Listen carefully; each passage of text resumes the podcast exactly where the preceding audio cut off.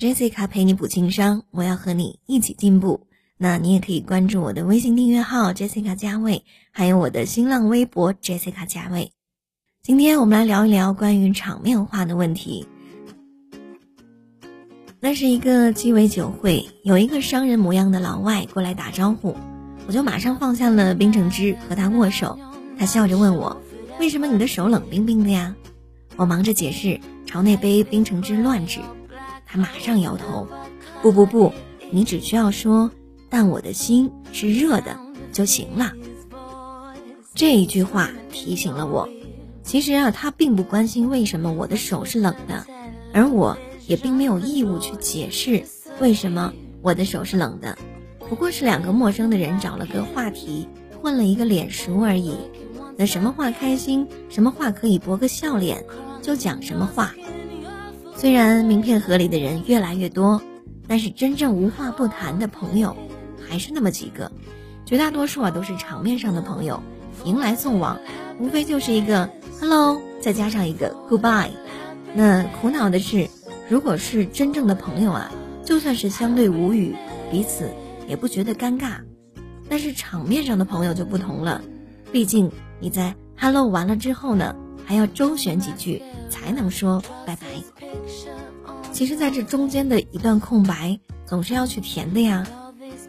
善于应酬的人，也就是公认的社交高手了，总能够很漂亮的完成这一类的使命，让彼此。轻松愉悦的度过一段时间，相反则会空留一堆尴尬的笑脸和一段比受刑还难熬的时间。有一个法资的公司的大老板就是属于后者了，他每年环球旅行一次，听各国的 CEO 来述职，当然了，也顺便见一下各国的雇员。只是全球有数万张的脸孔，哪记得过来呀？于是。他每年都问同样的三个问题：你是哪个大学毕业的？学的是什么专业？什么时候来到我们公司的？那除了 CEO 之外，公司其余的人每年都要回答一次。大多数的员工呢，对待这三个问题就像是对待元首阅兵一样，把答案像口令一样的喊出来而已，从来也不奢望自己能被大老板记住。除了一个 IT 的工程师。他每次回答完我的专业是建筑设计之后，都会解释一下为什么原来的建筑设计师会转行到 IT 领域。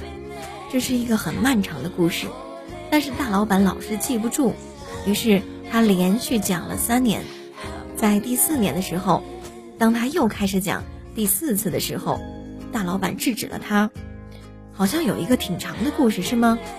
无论如何，我代表公司。感谢你的努力工作，这个可怜的 IT 工程师只好把他那些感人的奋斗史说了起来。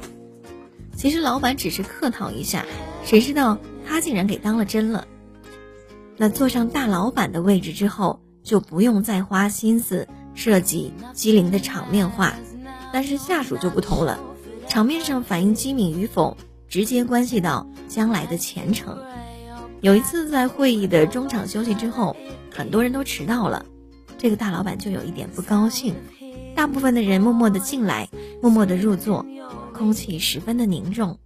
只有一个中层的女经理人，人还没有到，话就先到了。哎呀呀，这个卫生间的队好长啊！老板你怎么雇了这么多女人呢？